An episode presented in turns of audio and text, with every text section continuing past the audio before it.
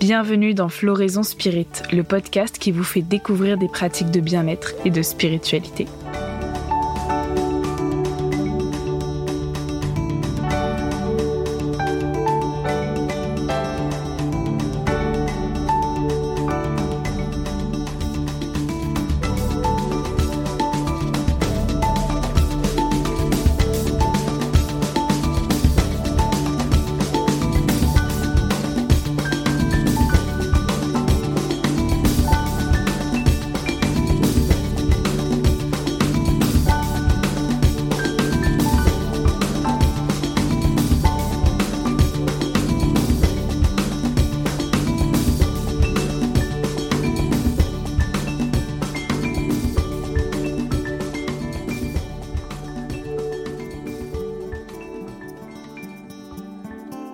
Dans ce nouvel épisode de Floraison Spirit, je reçois Stéphanie Guimette, une chef nomade végétarienne.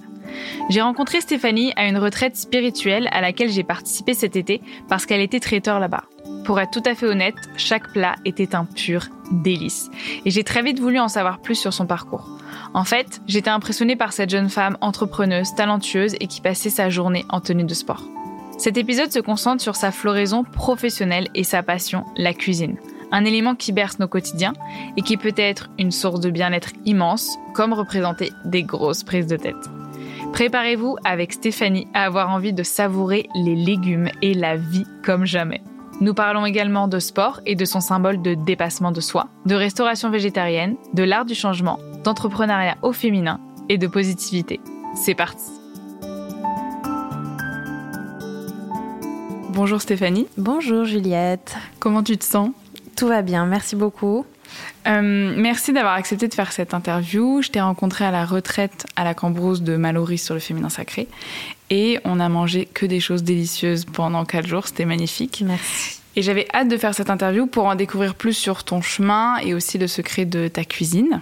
La première question de ce podcast Floraison Spirit, c'est toujours la même. C'est est-ce que le bien-être ou la spiritualité avait une place dans ton enfance? Euh, je pense que quand on est enfant, on n'a pas cette notion de spiritualité à proprement dit. Mais oui, depuis que je pense depuis que je suis toute petite, euh, j'ai ce besoin de positivité dans ma vie et de relativiser sur beaucoup de choses euh, qui se passent autour de moi. Et euh, j'ai toujours considéré que j'avais beaucoup de chance d'avoir la vie que que j'avais et que j'ai aujourd'hui, c'est-à-dire voilà être en bonne santé, des parents aimants, des, des parents qui veulent que notre bien parce que j'ai deux sœurs et des parents qui m'ont toujours poussé à suivre mes passions. Donc depuis toute petite, je suis très sportive, j'aime euh, manger, j'aime cuisiner, j'aime euh, voyager. Et euh, je pense que ce bien-être-là, dès toute jeune, et surtout d'en avoir conscience, ça fait partie d'un début de spiritualité pour moi. donc oui, je pense que depuis, depuis toute jeune, je, je, suis touchée par, par les choses qui m'entourent. et pour moi, ça fait partie de la spiritualité. Et tu parlais de la cuisine, c'est une passion que tu as depuis que tu es toute petite? C'est une passion que j'ai depuis toute petite. Ma première passion, c'est de manger en fait. j'ai un père qui est très bon vivant et euh, donc qui aime les bons produits, euh, qui aime euh, s'attabler avec des amis, la famille. Et bien sûr, sur une table, les plats, la cuisine a une partie très importante. Et ça m'a touchée depuis mon enfance et cette passion, elle vient de là, c'est certain. Mm, mm. Et il y avait cette idée de, bonne alimentation euh, alors, je ne sais pas si j'avais cette notion déjà euh, très concrète quand j'étais enfant. En tout cas, ce qui était important pour nous, c'était les bons produits. Mm, donc, avec mon père, on allait euh, chez le maraîcher, chez le poissonnier, fromager. Donc, on allait chez les artisans, chez les producteurs pour manger des très bons produits et finalement les soutenir aussi dans leur travail. Donc, quand j'étais jeune, on, mangeait rarement industriel. Après, ça a un peu changé. Euh, quand mes parents étaient vraiment très occupés et que je suis devenue ado. Mais euh, oui, oui, c'était très important pour nous de, de bien manger. Et quel a été ton cheminement jusqu'au moment où tu t'es dit, là, je veux faire de ma vie la cuisine? Alors ça remonte à pas très longtemps. C'est vrai que la cuisine et, le bien manger m'a accompagnée tout au long de ma vie, mais jamais j'ai imaginé un seul instant à vivre de, de cette passion.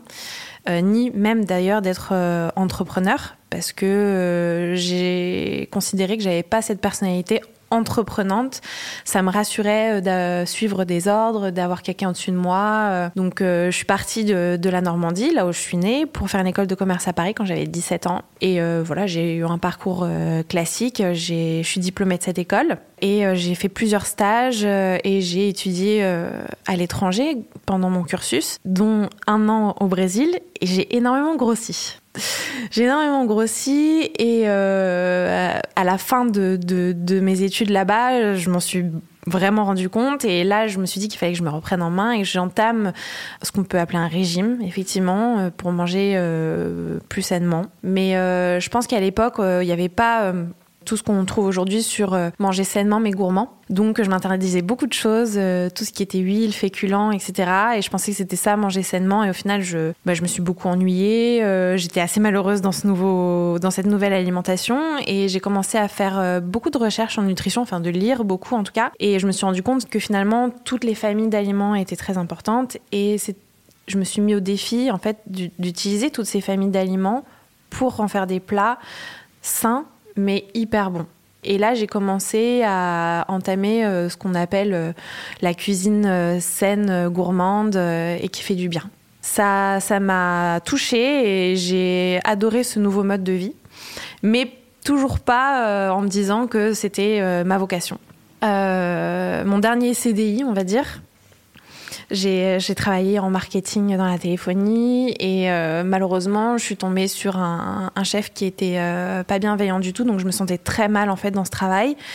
Et mon exutoire, c'était encore une fois ma passion, c'est-à-dire la cuisine. Donc euh, j'allais au restaurant très souvent, matin, midi, soir parfois. Le week-end, je cuisinais chez moi. Et du coup, tout ça, je le partageais sur les réseaux sociaux. Et c'est vrai que les personnes qui me suivaient, euh, en tout cas le peu de personnes qui me suivaient, trouvaient ça génial euh, et m'encourageaient euh, à continuer et surtout à me dire, mais pourquoi tu fais pas ça comme métier? C'est bizarre d'être aussi talentueuse et travailler dans la téléphonie. Et euh, bon, c'est resté dans un coin de ma tête, mais un jour, euh, je suis allée bruncher, j'ai testé euh, encore un énième brunch et j'ai su que la cuisinière, elle était amatrice et qu'elle faisait ça juste pour le plaisir euh, le temps d'un week-end. Et là, euh, je me suis dit, mais je veux vivre cette expérience. Donc j'ai tanné la propriétaire de, de ce restaurant-là pour qu'elle me laisse ma chance et que je tente l'expérience. Elle a validé, on va dire, ma candidature. Et euh, pendant un week-end, j'ai cuisiné un brunch samedi, dimanche et j'ai fait, je pense, une centaine de, de couverts. Et là, j'ai eu un déclic un vrai déclic et je me suis dit c'est ça que je veux faire de ma vie parce qu'en fait le dimanche soir je me suis dit mais je retourne dans, dans mon entreprise, à mon poste, derrière mon ordinateur. Et je veux pas du tout ça. Donc là, euh, j'ai eu vraiment ce déclic et je me suis dit, OK, c'est ce que je veux faire de ma vie. Et comment tu as fait pour quitter ton travail? Quelles étaient les premières étapes de ce lancement? Alors, euh, bien sûr, ça fait peur parce qu'on ne sait pas trop comment s'y prendre dans le sens où on a la raison qui est, euh, un CDI. Aujourd'hui, dans la société, c'est important d'avoir un CDI. C'est une sécurité, qu'elle soit financière ou même euh, sociale, euh, ou même de sécurité sociale.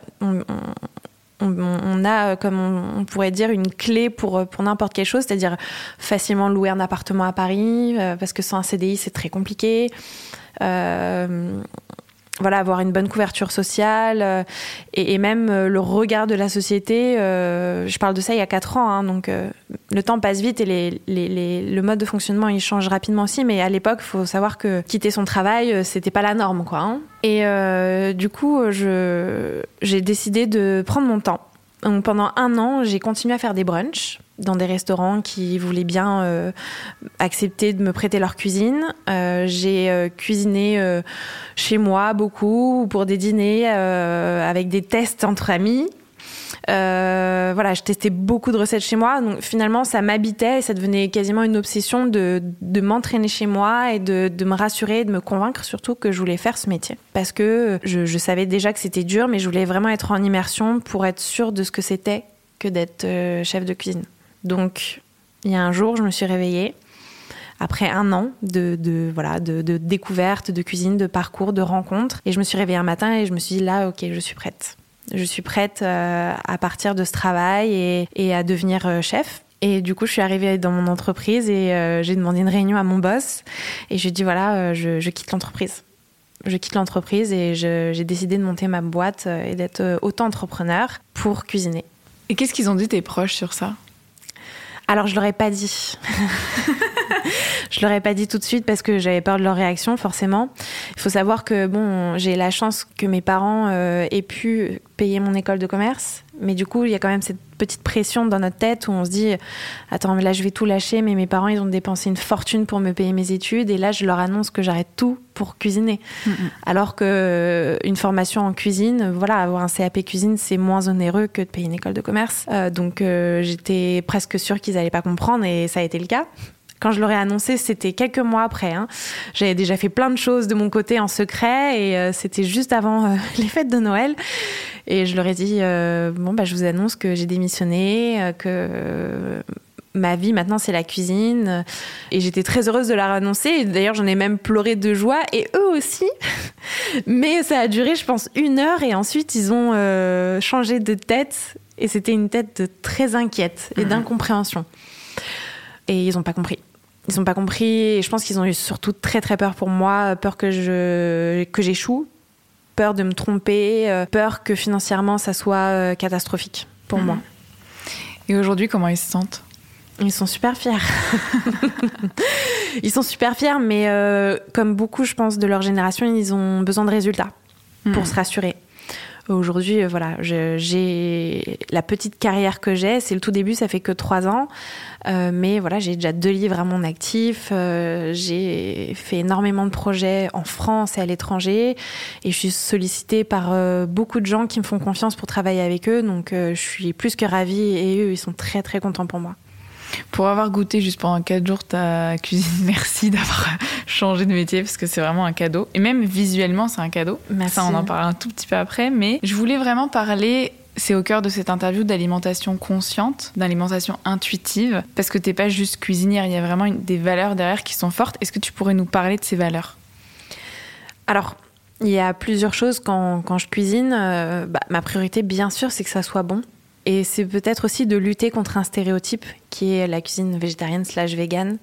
C'est vrai que ça peut freiner beaucoup de, gens, juste de par le nom, parce que quand on dit végétarien, euh, on se rend pas compte, mais il y a énormément de plats que les gens mangent euh, très souvent et qui sont végétariens. On peut dire une pizza margherita ou des pâtes au pesto. Euh, enfin, je pense que le, déjà rien que le mot fait peur. Donc voilà, ma priorité c'est effectivement que ça soit bon pour lutter effectivement contre ce stéréotype, la deuxième chose qui est très importante pour moi, c'est de manger équilibré. Donc, je construis mes plats euh, afin qu'ils soient complets. Donc, euh, avoir euh, effectivement beaucoup de légumes, crus et cuits pour un maximum d'apports en vitamines, des céréales, mais des céréales complètes. Et si jamais j'utilise des épices, il faut que ça soit des sels complets, bruts ou des épices qui n'ont pas été traitées. voilà, il faut aussi qu'il y ait des textures, donc des, des sauces, du croustillant, du croquant. Enfin voilà je veux, aussi qu'on s'amuse quand on, quand on mange mes plats, parce que ça apporte la gourmandise. Oui, c'est bon, mais il faut aussi que ça soit gourmand. Il faut qu'on se régale, il faut qu'on ressente quelque chose. Et je dirais que le bonus, en tout cas le, gros bonus, mais ce qui est tellement important pour moi, c'est le visuel. Pour lutter en fait contre ce stéréotype, il faut que ça donne envie. Et l'envie, elle passe par le visuel automatiquement. Et euh, aujourd'hui, je suis très contente et très fière de voir que quand je mets les plats sur, euh, sur la table, les gens ont les yeux émerveillés, écarquillés et disent des Oh, waouh, c'est beau Donc j'ai déjà gagné 50% euh, de, de mon pari en fait. Et c'est quoi pour toi l'alimentation intuitive? Quel rôle elle a dans notre quotidien? Je pense que son premier rôle, c'est d'arrêter de se poser des questions sur ce qu'on mange et ce qu'on devrait ou pas manger pour moi, finalement, c'est très simple et il faudrait pas que ça soit une prise de tête, l'alimentation. Il faudrait que déjà, d'abord, ça soit un, réel plaisir et qu'on ait conscience que ce qu'on mange, c'est comme l'essence qu'on mettrait dans la voiture. Il faut que ça soit des aliments de qualité pour que notre corps fonctionne bien. Et donc, euh, pour moi, déjà, c'est une des priorités, mais l'alimentation intuitive, elle doit juste résumer euh, une phrase, c'est-à-dire manger une assiette complète avec euh, beaucoup de légumes. Pour moi, c'est 50% de l'assiette, des céréales complètes, des protéines, euh, bon, animales, végétales. En ce qui me concerne, c'est végétal, bien sûr, et des bons gras. Il faut que l'assiette elle soit complète, mais il faut pas non plus torturer l'esprit à se dire ah non j'ai mis trop de féculents ou j'ai mis trop de gras ou j'ai mis pas assez de légumes Je pense que le schéma est, super simple et, tant que le corps répond bien et qu'il euh, demande pas euh, des, enfin qu'il n'a pas des pulsions sur, euh, par exemple, quelque chose de très sucré, parce que voilà, le sucre, le mauvais sucre, eh bien, a un effet de boule de neige, c'est-à-dire qu'on a envie de plus de sucre, toujours plus, toujours plus. Mais voilà, intuitive, c'est écouter son corps. J'ai faim, j'ai plus faim, je m'arrête là, je suis satisfaite écouter son corps, mais aussi du plaisir. J'ai envie de manger un carré de chocolat, il euh, n'y a pas de souci, euh, ça me fait plaisir. Donc ça fait aussi du bien au cerveau, ça fait du bien au corps, on, se, sent bien parce que on n'est pas enchaîné par la nourriture. Et l'alimentation intuitive, c'est ça pour moi. C'est de s'écouter en fait, finalement, tout simplement. Oui, je voulais justement te demander si euh, travailler dans la cuisine et travailler avec cette approche a fait que tu avais une plus grande écoute de toi-même. Oui, bien sûr. Bien sûr, parce que on l'a dit tout à l'heure, hein, j'ai commencé à manger sainement, mais avec un régime absolument affreux, où j'ai éliminé beaucoup d'aliments que j'aurais pas dû, mais parce que ça, c'était euh, de par euh, mon ignorance. Mais quand on s'instruit et quand on s'informe, on se rend compte que tous les aliments sont hyper importants pour le fonctionnement de notre corps. Et à partir de ce moment-là, euh, c'est ce que je disais, on se détache de, de, règles qui sont en plus complètement inventées et complètement faites par notre, par notre cerveau. Finalement, on veut se torturer, mais pour pas grand-chose. Et aujourd'hui, euh, oui, je m'écoute, mais il y a aussi cette part de je m'écoute, mais il y a aussi euh, ah, mais plaisir, j'ai envie de me faire plaisir. Donc c'est très bien aussi. Oui, tu es devenue ta propre boussole avec un tout petit peu d'informations pour savoir euh, le rôle des aliments. Tu es devenue ta boussole pour cuisiner, mm. pour manger. Mais aujourd'hui, la, comme tu dis, la boussole d'information, euh, elle est plus aussi présente dans le sens où maintenant, c'est un automatisme en fait. Mm, mm. Ça devient totalement naturel. Je sais comment je dois manger pour être en bonne santé et, et euh, maintenant, il n'y a plus qu'à s'amuser en fait. Il y a tellement de possibilités en cuisine que oui, c'est un, un amusement, c'est une recherche, c'est une recherche pour euh, ne pas s'ennuyer en cuisine et pour éviter de manger aussi toujours la même chose. Moi, j'aime bien changer, donc euh, c'est le champ des possibles. Mmh. Quel impact tu penses qu'un changement d'alimentation peut avoir sur un état d'esprit, même au quotidien, dans toutes les autres dimensions de sa vie? Ah, c'est très simple. Hein. On, pense que c'est pas du tout lié, mais, tout est lié. Je sais pas si euh, ceux qui nous écoutent euh, sont déjà passés par ce stade, mais il peut arriver que on mange un repas très riche, accompagné avec euh, beaucoup d'alcool, beaucoup de sucre à la fin du repas, et on se sent super mal sur le moment même. Je veux dire mal physiquement. Hein. Il y en a aussi qui ont ce sentiment de culpabilité, malheureusement, mais physiquement, voilà, il y en a qui vont euh, être amenés à se sentir euh, mal, hyper lourd, euh, le lendemain très fatigué, voire très faible.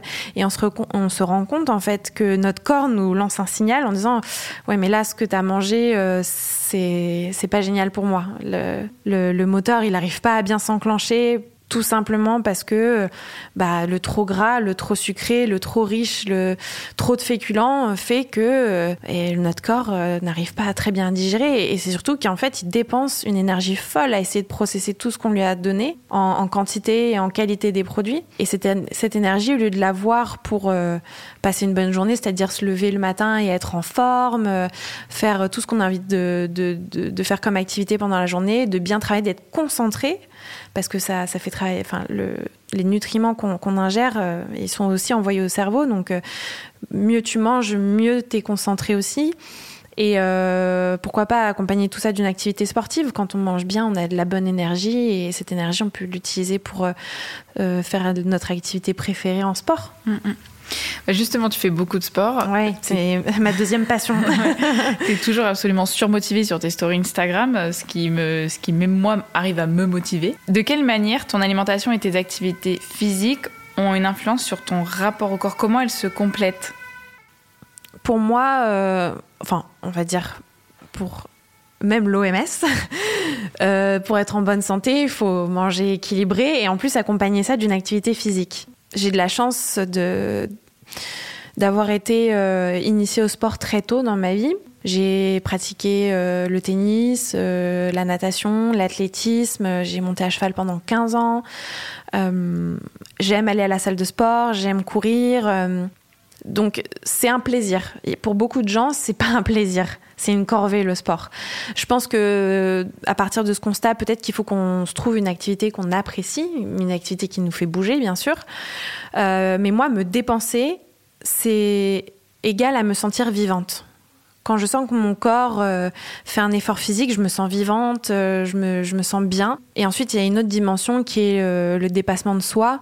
Ça, ça correspond à ma vie tout entière, je dirais, parce que par exemple, quand j'ai quitté mon travail, il fallait que je surmonte une peur, donc il fallait que je surpasse cette peur. Et le sport, euh, en tout cas au, au niveau où, comment je l'intègre dans ma tête, euh, c'est ça aussi, c'est me surpasser, c'est me dépasser. Et, euh, et, ça me fait du bien de, de, de faire ça. Il faut dire aussi que c'est stressant comme activité. être auto-entrepreneur, euh, être une femme de 25 ans, euh, parce que j'avais 25 ans à l'époque quand j'ai commencé. Rentrer dans ce milieu, c'est très stressant, très compliqué, surtout que je suis autodidacte. J'ai pas fait d'école, donc euh, j'avais pas de papier qui prouvait que j'étais capable de cuisiner. Tout ce stress, j'avais besoin aussi de l'évacuer et le sport, bien sûr, m'a beaucoup aidé là-dedans. Est-ce que tu dirais que tu l'aimes ton corps aujourd'hui? Ça va au-delà de ça, parce que j'ai pas envie que ça soit euh, purement physique, ni même physiologique. Euh, je, je veux que mon corps, ça soit mon outil de travail.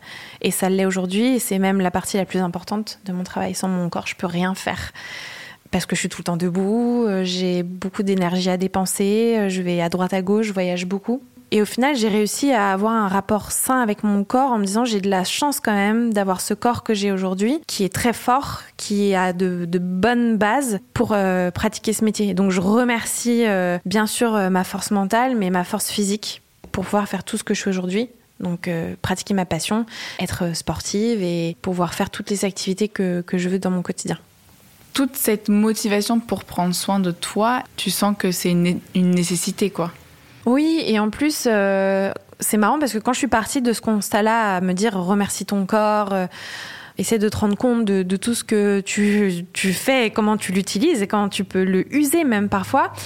Et euh, je me suis retrouvée une réelle passion pour, tu vois, les, les cosmétiques, enfin, les crèmes pour mettre sur mon visage, sur mon corps. Il n'y a pas un jour où, où je me mets pas une huile ou, une crème sur mon corps, voilà, pour l'hydrater, pour en prendre soin, pour le masser. Euh, je me dis que c'est hyper important et ça me fait du bien de prendre soin de moi. En plus, je trouve que ça a une certaine euh, on en parlait tout à l'heure, euh, c'est limite de la spiritualité, j'ai envie de dire. Et c'est, on prend soin de soi. Donc ça va aussi avec la santé mentale parce que je pratique beaucoup le yoga. Donc c'est vraiment un moment où je suis dans ma bulle et il y a une partie peut-être aussi méditative, de respiration. Et c'est important d'avoir ce moment à soi, en tête à tête avec son mm. corps. Tu me parles de, spiritualité. Comment tu la définirais ta spiritualité et comment elle s'intègre dans l'alimentation consciente et les plats que tu fais? Pour moi, je détache euh, beaucoup les deux. C'est-à-dire que, enfin, j'ai pas forcément de, religion, j'ai pas forcément de, de, croyance, comme euh, beaucoup de gens. Et je pense que d'ailleurs, la spiritualité, elle est tellement personnelle. Il n'y a pas un modèle à suivre. Au contraire, la spiritualité, elle se définit par nos valeurs, je trouve. Et moi, en fait, ça commence déjà dès le matin. Quand je me lève et que je suis en forme, je me dis, mais c'est top, je vais passer une bonne journée. Euh, d'ailleurs, c'est quelque chose que je mets beaucoup sur Instagram, le ciel bleu.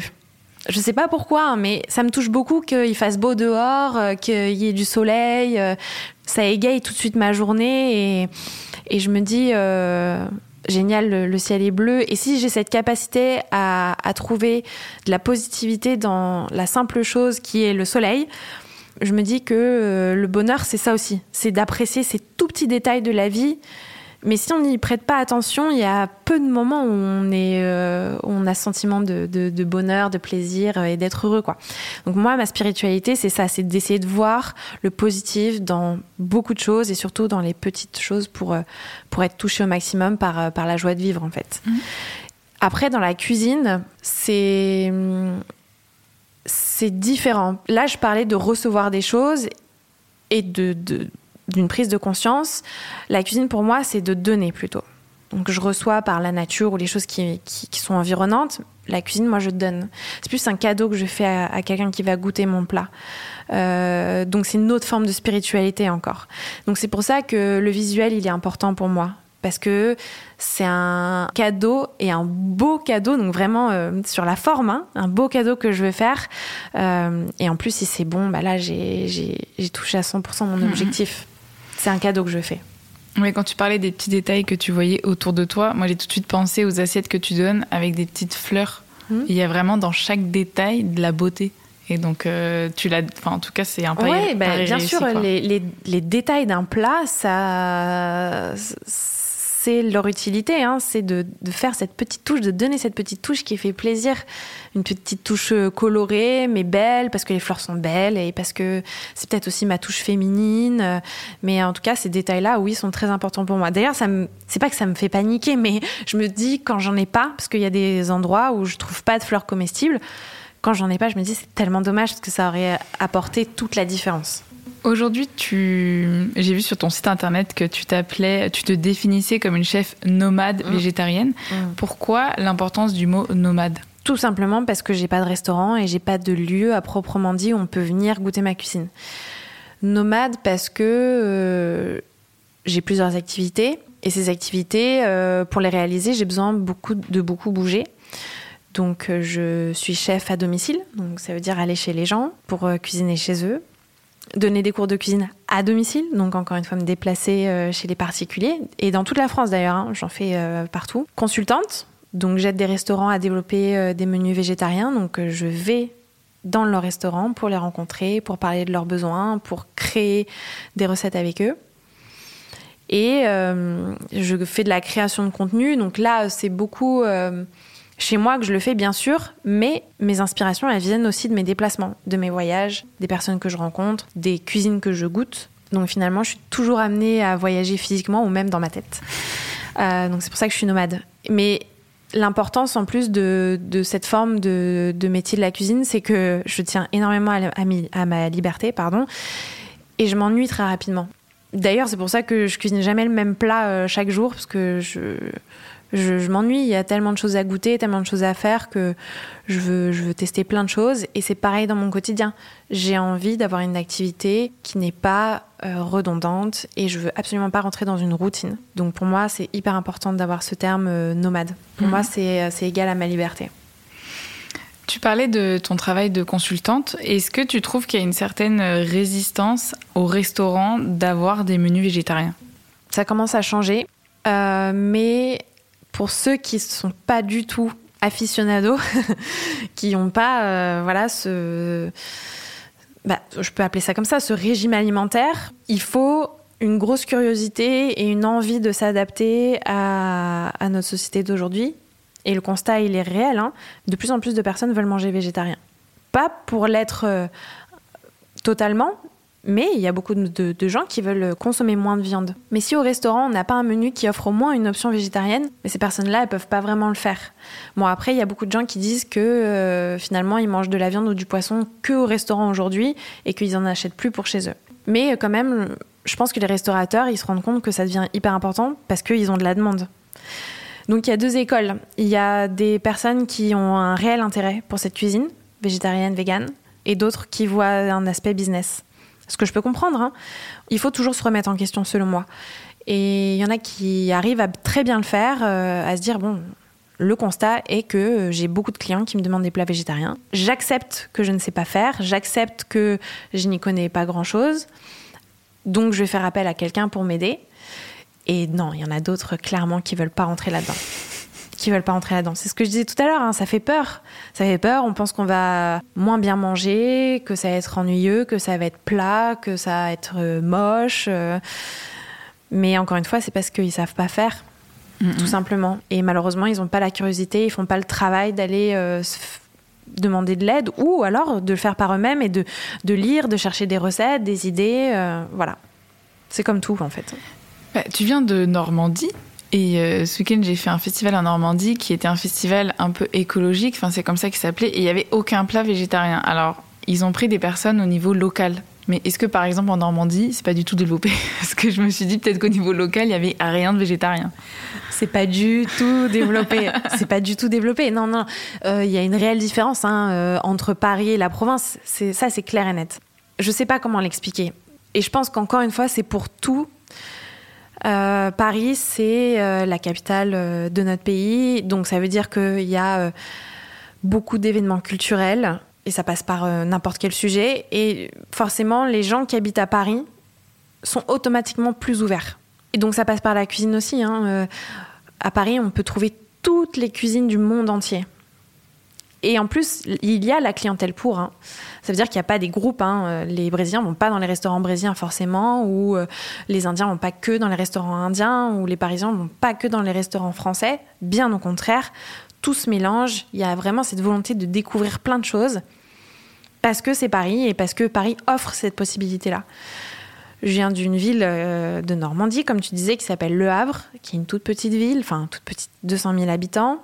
Et forcément, il y a moins de choix. Mais en même temps, euh, du coup, les gens sont pas très ouverts à plein de, à plein de choses. Hein. Il n'y a pas que la cuisine. Et c'est pas un jugement, c'est un constat que je fais. Et du coup, ça freine l'ouverture d'esprit. Et en plus, quand il n'y a pas l'offre, il n'y a, pas, a pas possibilité de découverte. Mais euh, ça change, ça commence à changer. Parce que je vois qu'il y a de plus en plus de nouvelles choses, ça devient de plus en plus étudiant, et malgré tout, les étudiants, bah, comme ils ont cette, euh, cette soif de vivre, cette envie de, faire plein de choses, bah, grâce à eux, il y a, y a, des nouveaux concepts euh, qui arrivent, et, et le bouche à oreille fait très bien son travail, et les, les, les gens finalement commencent à, s'ouvrir, et c'est très très bien, je trouve. Mais on est encore très très loin de, de, de Paris, et Paris est d'ailleurs très très en retard par rapport à d'autres villes européennes, telles que Londres ou Berlin ou même Madrid. Hein. Euh, c'est dommage, mais bon, petit à petit on y arrive. Euh, il faut, que, faut juste que les gens fassent preuve d'un peu plus d'ouverture d'esprit et d'accepter que la cuisine végétarienne, elle peut être très bonne. moi, à Paris, il y a quand même beaucoup de restaurants où je mange des mozzarella la quoi. Enfin, bah des tomates mozza, euh, c'est pas très. Mais l'autre jour, euh, j'ai encore fait une capture d'écran. J'ai vu en story le menu d'un restaurant et il y avait même pas une entrée végétarienne pour te dire. tu vois, il y avait que de la viande ou que du poisson et je me suis dit mais c'est dommage, c'est un restaurant où je pourrais jamais aller. Et pourquoi? Bah bon, après c'est leur restaurant, c'est leur choix bien sûr. Hein si je suis pas contente, mais je vais ailleurs, bien sûr. mais ce que je veux dire, c'est que c'est dommage du coup de se séparer d'une partie de la population. Mm, mm. Mais surtout que cette population, juste, euh, j'en ai quand même beaucoup parlé à ce festival, les étudiants et même les problématiques actuelles sont aussi écologiques. il y a énormément de réveil écologique avec des personnes qui veulent moins manger, moins manger de viande et de poisson et qui sont perturbées par le manque de choix dans les restaurants. Donc c'est quand même quelque chose qui est en train de changer. C'est en train de changer et, et je pense que je pense que les clients doivent plus se manifester. Alors, pour deux choses. Peut-être que le restaurateur, il n'a pas conscience de ça. Donc, si on ne lui dit pas et que ses clients ne lui disent pas, il peut pas se rendre compte de ça. Et de deux, euh, après, c'est lui qui a les cartes en main. S'il en a conscience et qu'il veut pas changer, ça, ça le regarde. S'il est euh, ouvert d'esprit, voire même peut-être intelligent au niveau business en plus, hein, parce que ça peut lui ramener une, plus grosse clientèle, euh, c'est à lui de, d'intégrer euh, des plats végétariens euh, au menu. Ouais. Et pour ceux qui ont envie de cuisiner végétarien, tu as écrit deux livres, donc mm. Elsie Brunch et Elsie Bowls. Alors j'ai Elsie Brunch parce qu'il est sorti il y a pas mal de temps. Elsie Bowls vient de sortir. Oui. Et on parlait, tu parlais de la cuisine brésilienne où qu'on mange pas du tout à Paris euh, que de. Enfin, on mange de tout. Même au Brésil, as, tu viens de poster une recette libanaise sur Instagram que tu as appris au Brésil. Alors, Le Brésil est un pays immense et le Brésil a euh, vécu plusieurs euh, vagues d'immigration. On peut dire du monde entier, hein, mais il faut savoir qu'il y a euh, la plus grosse communauté japonaise au Brésil, après le Japon. Il y a énormément de Japonais, énormément de Libanais et d'Européens d'Allemands, d'Anglais. ça, ça, vient de, plusieurs événements historiques, hein, mais c'est un pays euh, euh, qui pour moi représente le melting pot euh, vraiment en force, en puissance. C'est assez incroyable, même physiquement. Il n'y a pas le physique brésilien. Et, du coup, ce qui est magnifique, c'est que, bien sûr, il y a eu toutes ces différentes cultures qui sont arrivées dans ce pays et qui sont restées. Qui sont restées, mais qui se sont très bien intégrées. Mais c'est vrai que du coup, j'ai mangé la meilleure cuisine japonaise euh, au Brésil, la meilleure cuisine libanaise au Brésil. Voilà, euh, et c'est, il y, en a d'autres, hein, bien sûr, mais c'est un pays assez incroyable pour ça en fait. Et euh, oui, j'ai découvert la cuisine libanaise euh, au Brésil. et tous ces voyages, tu les mets donc dans euh, tes livres, en tout cas dans Elsie Balls. Pourquoi tu as commencé par Brunch et ensuite Balls? Enfin, C'est vraiment tes deux points forts. Qu'est-ce qui t'a fait choisir ces livres? Alors le Brunch, Elsie Brunch, mon premier livre, c'était en toute logique parce que j'ai commencé la cuisine en cuisinant des brunchs au restaurant. Et je voulais réunir euh, la plupart de mes recettes que j'avais réalisées euh, voilà, pendant, pendant tous ces mois de dur labeur. Euh, j'avais envie de, les intégrer dans un livre. Ça fait juste partie de mon histoire en fait. Elsie Balls, ça fait aussi hein, partie de, de, mon, de mon quotidien et de mes préférences. C'est juste, c'est simple, c'est un peu bête, mais j'adore manger dans les bols, dans les assiettes creux. Je a un côté tellement réconfortant. Il y a un voilà. Et, en plus, je mange comme ça depuis que je suis toute petite. Donc, euh, pour moi, c'était encore une suite logique, en fait. Ça me ressemble. Et, d'ailleurs, c'était tellement important pour moi d'écrire un livre qui me ressemble. Il fallait que, fallait que ça soit moi. Tous tes livres, ils sont organisés en fonction des saisons. Mhm. Donc, vraiment, ce rythme de la nature. Comment ça te touche le fait de, sentir ce que la nature peut nous offrir en plus ou en moins à chaque saison? Euh, il y a plusieurs choses. Déjà, juste euh, très simplement, gustativement, c'est meilleur. Ne faut pas se cacher que effectivement les tomates sont meilleures en été, bien sûr, qu'en hiver euh, où elles sont absolument sans goût. Euh, donc ça c'est le premier constat. Donc si on veut créer de bons plats, il faut que les produits soient bons. Sinon ça devient tout de suite très très compliqué. Euh, ensuite, il y a juste l'objectif de la nature. Il est très simple, c'est-à-dire que quand il fait très chaud, bien sûr, on se déshydrate et les produits que nous offre la nature pendant l'été sont gorgés d'eau. Donc les salades, les crudités, je pense euh, voilà aux concombres, etc. Ce sont des aliments qui sont composés à 95% d'eau et qui participent à notre hydratation. Et l'hiver, on a des produits un petit peu plus riches, si je peux dire ça comme ça. Donc euh, les courges, euh, les, racines, les pommes de terre, qui sont aussi des, légumes racines, mais dans les tubercules. En tout cas, voilà, il n'y a pas de hasard. La nature a fait ça comme ça pour que euh, notre alimentation elle soit euh, euh, drivée et qu'elle soit logique. Donc on veut se réchauffer avec des plats un peu lourds, riches pendant l'hiver, reprendre du poil de la bête, voire même prendre quelques kilos.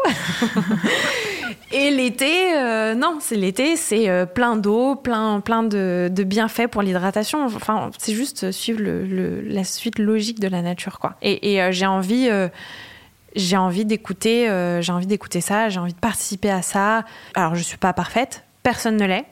Mais absolument personne. Donc, euh, mais oui, parfois je consomme des produits hors saison parce que, encore une fois, euh, il y a le, y a le cœur et la raison. Parfois, j'ai très envie de manger, je sais pas moi, euh, un, une mangue qui vient de très loin ou pourquoi pas des fruits rouges.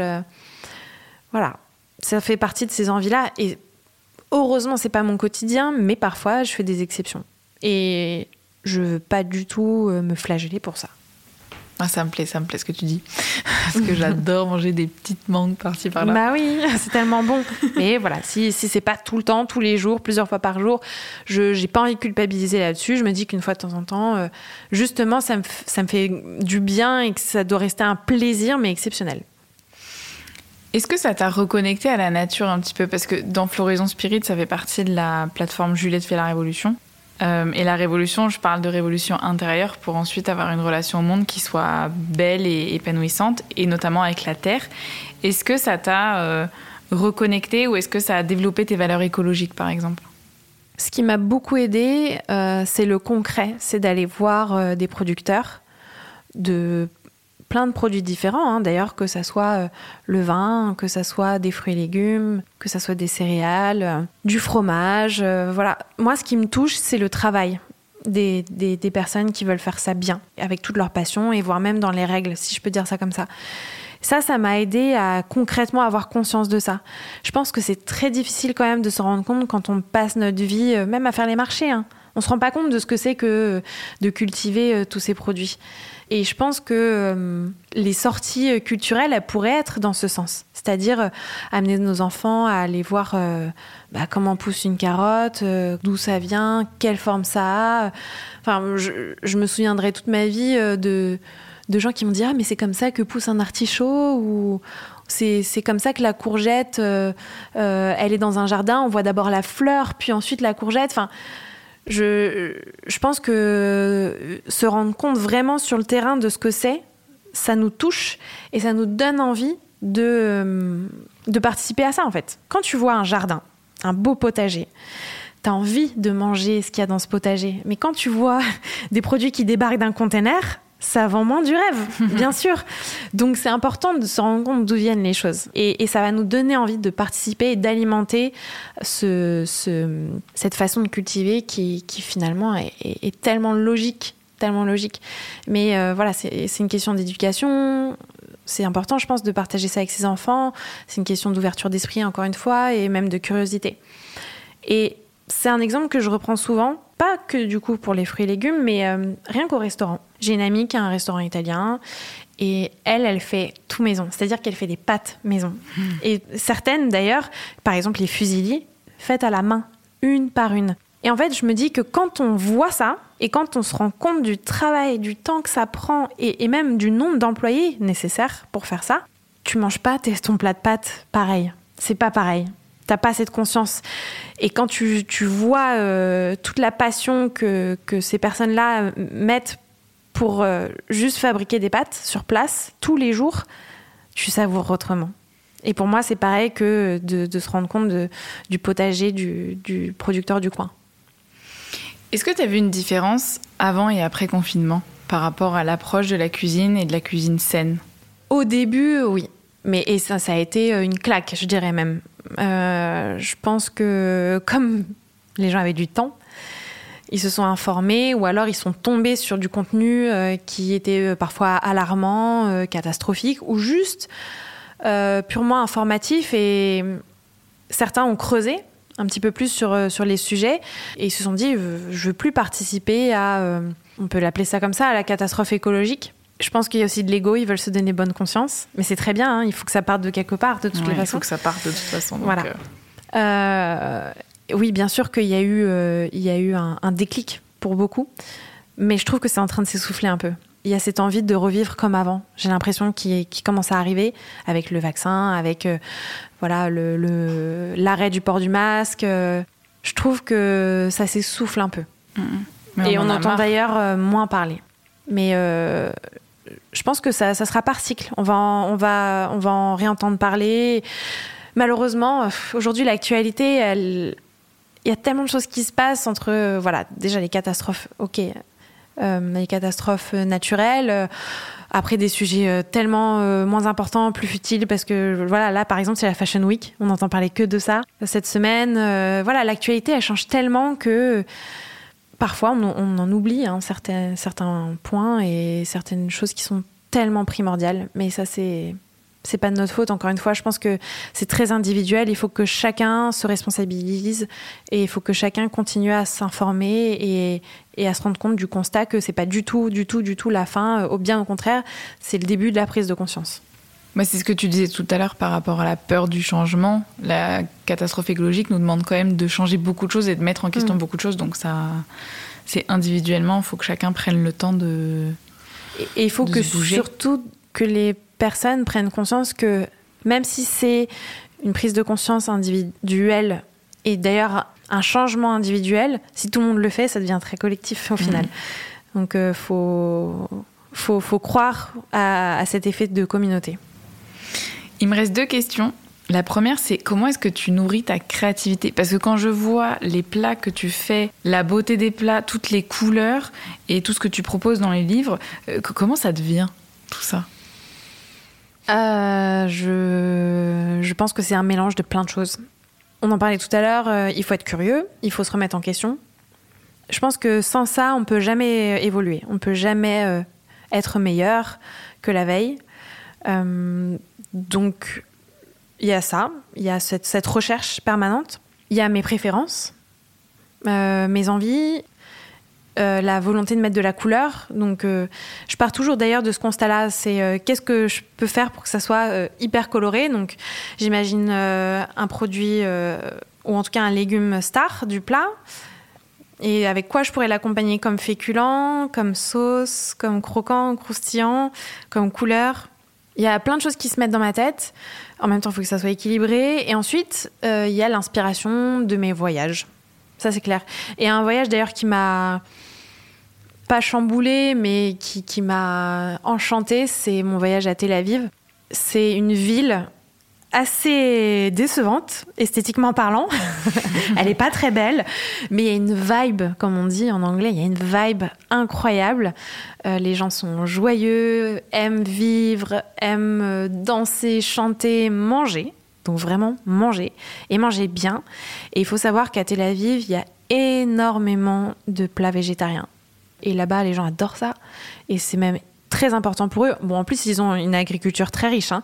mais euh, pour eux, c'est pas du tout euh, mal ou ennuyeux ou bobo ou euh, écolo, punk à chien, tout ce que tu veux. c'est pas du tout un, un, un stéréotype. Il n'y a pas du tout à s'en cacher. Les gens adorent manger végétarien, ce qui encourage les chefs à élaborer des plats de plus en plus créatifs, de plus en plus beaux, de plus en plus esthétiques. Et je trouve que là-bas, on, arrive à trouver des plats assez incroyables et en plus beaux. Aujourd'hui, en fait, à Paris, euh, la cuisine vegan, veggie, c'est très cantine, quoi. C'est pas hyper élégant. C'est pas. C'est rare les adresses où j'ai envie de sortir dans un restaurant végétarien, mais qu'il soit un peu chic, un peu classe, où, où on peut sortir le soir là-bas, euh, que ça soit pas un énième coffee shop en fait. Alors que là-bas, si, totalement. Et euh, c'est ça aussi que je regrette à Paris, c'est que on pense que la place du végétarisme, du véganisme, c'est réservé au ouais au, Sarwell et Rasta quoi. c'est vrai, hein, franchement c'est pas du tout. Euh, je, mens pas quand je dis ça, mais c'est un peu un peu vrai. Alors que c'est pas du tout ça, c'est pas du tout ça et euh, j'encourage hein, tous ceux qui veulent ouvrir un restaurant végétarien vegan s'il vous plaît, faites-nous un truc euh, qui change de, des cantines, que ce soit un truc un peu classe, un peu élégant, des cocktails de fou, on puisse sortir le soir avec de la musique, qu'on oublie même que c'est un restaurant végétarien, juste un restaurant. Un restaurant, ouais. tout simplement. Où on mange bien. Où on mange bien et on peut euh, s'amuser et que ce soit un lieu canon, euh, un peu branché, voilà, que ça change des, des cantines. Ma dernière question, c'est euh, la plateforme. Donc, comme je disais tout à l'heure, ça parle de révolution et sur le rêve, il y a l'accent circonflexe. Parce que je pense vraiment qu'il y a cette importance de créer des imaginaires, de, vraiment nourrir des imaginaires positifs où on va changer. Et justement, c'est ça qui va bouger les gens à changer parce que ça va moins faire peur et on va se dire, bah là, si je change, c'est pour quelque chose de beau. C'est quoi pour toi ton monde rêvé, le monde que tu aimerais voir se construire dans les prochaines années? Alors, pour être tout à fait honnête, je pense que ce, rêve et le rêve, de manière générale, il reste très très personnel et très individualiste. Tu vois, j'ai l'impression d'être un concours Miss France. Euh, ah, je souhaite la paix dans le monde. Euh, je souhaite la euh, qu'il n'y ait plus de faim dans le monde, etc. Bien sûr que dans un monde idéal, j'aimerais aussi, mais il faut être réaliste, c'est pas demain la veille. Donc, euh, je vais parler de mes rêves. Je vais parler de mes rêves. Bien sûr que, que j'aimerais que le monde soit plus euh, bienveillant, qu'il y ait euh, plus d'égalité. Et je ne parle pas de pays loin de la France, hein. je parle même de chez nous, égalité homme-femme par exemple. Je, souhaite que les, il y ait de plus en plus de femmes entrepreneur qui ose plus, qui s'écoute plus, qui n'ait pas de honte, qui n'ait pas de syndrome de l'imposteur. Euh, voilà, je, je souhaite qu'il y ait des femmes très très fortes. Parce que je pense que les femmes ont un pouvoir assez incroyable et d'ailleurs un pouvoir même de changer cette société et de, toucher beaucoup, beaucoup de monde. Bon, il y en a de plus en plus, hein, je vois euh, a de plus en plus de communautés de, femmes qui, qui s'encouragent les unes les autres et je trouve ça extraordinaire, mais il en faut plus. Il en faut beau, beaucoup, beaucoup, beaucoup plus. Et je pense que ça doit d'ailleurs démarrer de, depuis l'enfance. Il faut qu'on comprenne qu'on fasse comprendre aux petites filles qu'elles sont aussi intelligentes, aussi compétentes, aussi belles, aussi bonnes, aussi tout ce que tu veux que les petits garçons. Euh, et elles sont, elles peuvent tout faire. Et je pense que dès l'enfance, il faut euh, envoyer ce genre de message. Ça, c'est un rêve un petit peu plus généraliste parce que j'ai j'ai reçu tellement de messages de femmes qui m'ont dit mais comment t'as fait? J'ai peur de me lancer, euh, j'ai peur d'échouer. Et vraiment, mon, mon, rêve, ça serait que les femmes osent, qu'elles n'aient plus peur et qu'elles se sentent très fortes.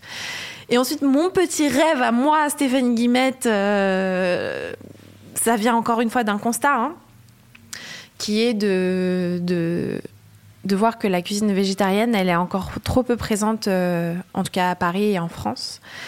Et moi, mon rêve, déjà, ça serait de créer un lieu de vie autour de la cuisine à Paris un peu comme tu vois un appartement où je pourrais accueillir euh, des dîners, euh, faire des ateliers de cuisine, euh, ou même accueillir des marques pour des lancements de, produits qui sont éco-responsables, etc. Et dans quelques années ouvrir mon école de cuisine végétarienne végane. Ça, ça serait, ça serait mes rêves. Et d'ailleurs, j'aime pas les appeler les rêves parce que les rêves, c'est très imaginaire. J'aimerais bien que ça devienne du concret assez rapidement. Donc euh, voilà, pour parler juste de ma petite personne, euh, mon mes rêves, ça serait ça. Euh, mais bon, c'est vrai que j'attache autant d'importance à, ce rêve que la, la société pour les femmes s'améliore drastiquement et très rapidement. Merci beaucoup Stéphanie. merci à toi Juliette, c'était un immense plaisir. ça m'a fait du bien.